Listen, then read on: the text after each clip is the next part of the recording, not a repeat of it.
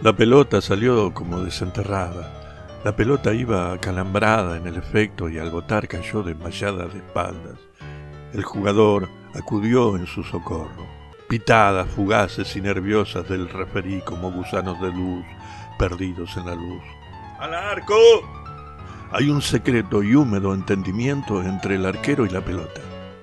La pelota llena de, de la congoja del patadón cruel del jugador se refugió en el vientre del arquero, que pareció envolverla en el consuelo de una dialéctica intestinal, toda desordenada y revuelta de ternuras y amenazas, con una mirada dura clavada sobre el jugador.